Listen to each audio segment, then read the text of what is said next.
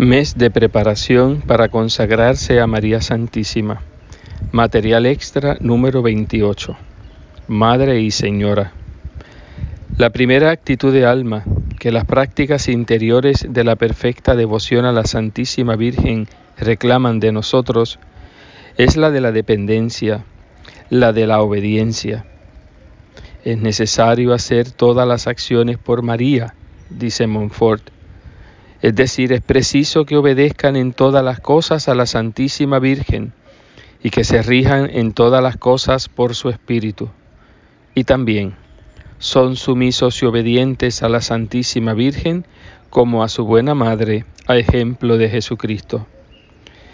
La primera pregunta que se plantea a este propósito es la siguiente. ¿Por qué obedecer a Nuestra Señora? El ejemplo de Jesús cuya vida oculta fue un acto ininterrumpido de dependencia amorosa respecto de su Santísima Madre, es una primera respuesta a esta pregunta que ya dimos en el último capítulo. Obedecer a la Santísima Virgen, pero si eso es para nosotros, esclavos de amor, un verdadero deber. La obediencia juntamente con el trabajo en provecho de su amo o de su ama es con toda evidencia el primer deber del esclavo. De qué buena gana nos hemos dado gana como esclavos voluntarios de amor a la Divina Madre de Jesús. Por lo tanto, tenemos el deber elemental de depender de ella en todas las cosas, de hacer su voluntad, de respetar sus deseos en todas partes donde esta voluntad y estos deseos nos sean manifiestos. Todo eso cae de su propio peso. Además, por nuestra consagración, hemos prometido formalmente esta obediencia. Hemos de entender las siguientes palabras de nuestra perfecta donación, no sólo en el sentido de una dependencia pasiva, sino también en el de una dependencia activa. Dejándoos entero y pleno derecho de disponer de mí y de todo lo que me pertenece, sin excepción, según vuestro beneplácito. Esto quiere decir incontestablemente que ella puede en adelante imponernos y prohibirnos todo lo que ella quiera. Y más explícitamente aún hemos añadido, protesto que en adelante quiero, como verdadero esclavo vuestro, obedeceros en todas las cosas. Pero nuestra actitud de dependencia respecto de la Divina Madre, aunque reposa en nuestra donación voluntaria por la santa esclavitud, se basa también en otros fundamentos. Que frecuentemente y de qué buena gana Montfort llama a María su querida Madre y Señora. Ambas cualidades le otorgan títulos a nuestra sujeción y a nuestra dependencia. Ella es nuestra Madre. Recordémoslo en el gozo de nuestra alma. Ella es nuestra madre, no por modo de hablar ni en sentido figurado, ni según una maternidad metafórica. Nuestra madre, no ciertamente en orden a nuestra vida natural humana, pero sí en orden a una vida mucho más preciosa, la vida de la gracia. Y respecto de esta vida, ella es plenamente nuestra madre porque le debemos esta vida de varios modos y de manera inmediata, porque realmente ella nos ha comunicado esta vida y sigue comunicándonosla.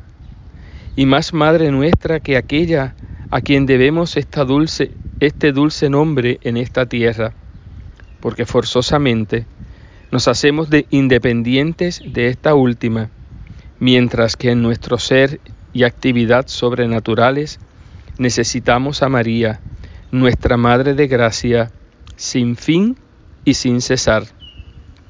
Y seguimos siendo dependientes de ella como el hijo que la madre lleva en su seno materno.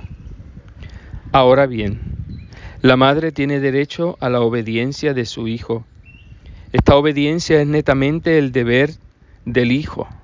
Incluso es, puede decirse, la síntesis de todos los deberes que el hijo debe cumplir para con su madre. Un hijo obediente es un hijo sensato y virtuoso, de quien la madre está siempre contenta. Así pues, como hijos de María, debemos manifestarle dependencia entera y obediencia absoluta. Ella es también nuestra Señora. María es reina. Frecuentemente la Santa Iglesia la saluda como tal. Salve Regina, Dios te salve Reina. Y la llama gloriosa Regina Mundi, gloriosa Reina del universo. Nuestro Padre resume toda la tradición cristiana cuando nos hace decir en la fórmula de consagración, Dios te salve, oh Reina del cielo y de la tierra, a cuyo imperio está sometido cuanto hay por debajo de Dios.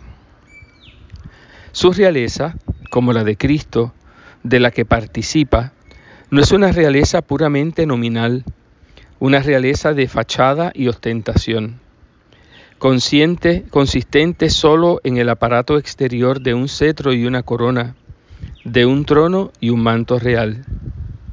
Estos emblemas con que siempre la revistió el mundo cristiano significan una verdadera dignidad real y una dominación cierta sobre los hombres. Los padres de la Iglesia ponen en sus labios la gran afirmación de Cristo mismo, me ha sido dado todo poder en el cielo y en la tierra. El derecho de nominación reclama correlativamente en los súbditos el deber de dependencia y sumisión. Por consiguiente, queremos obedecer en todas las cosas a Nuestra Señora en calidad de Señora y soberana pues la amamos. Y la dependencia se encuentra tanto en la línea del amor a quienes amamos de veras, en la misma medida en que los amamos, no sabríamos negarles nada. El amor se crea derechos a la dependencia allí donde no existen por otros motivos.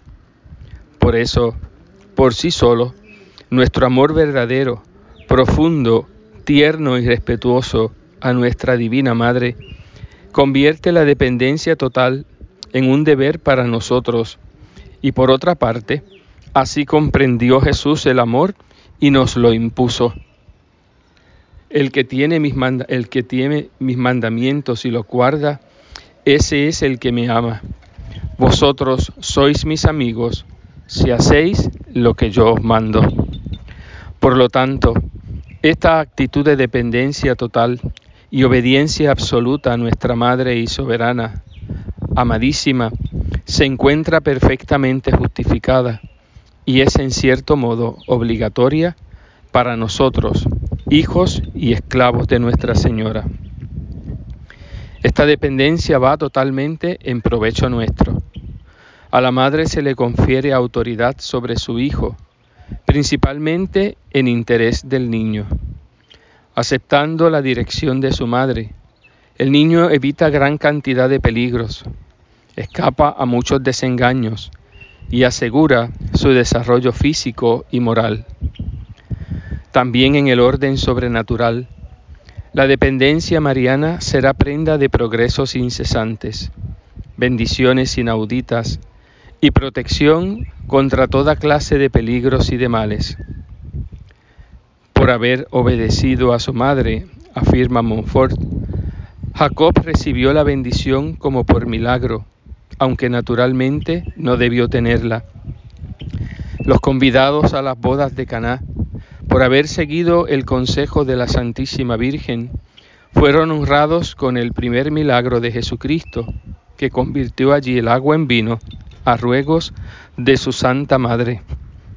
Del mismo modo, todos los que hasta el fin de los siglos reciban la bendición del Padre Celestial y sean honrados con las maravillas de Dios, no recibirán estas gracias sino como consecuencia de su perfecta obediencia a María. Hemos conocido a personas que encontraron en esta práctica una orientación definitiva para su vida y un medio decisivo de santificación Personas que sin cesar, por así decir, dirigían a Nuestra Señora esta pregunta. Madre, ¿qué quieres que haga? Hagámosle frecuentemente esta pregunta a nosotros también. Escuchemos con sencillez y lealtad su respuesta y tratemos sobre todo de ponerla en práctica con fidelidad y valentía. Esta práctica realizaría increíbles cambios en nuestra vida. Pero puesto que hay que evitar cuidadosamente toda ilusión en este punto, debemos estudiar en varios capítulos las distintas maneras como la Santísima Virgen nos dará su respuesta.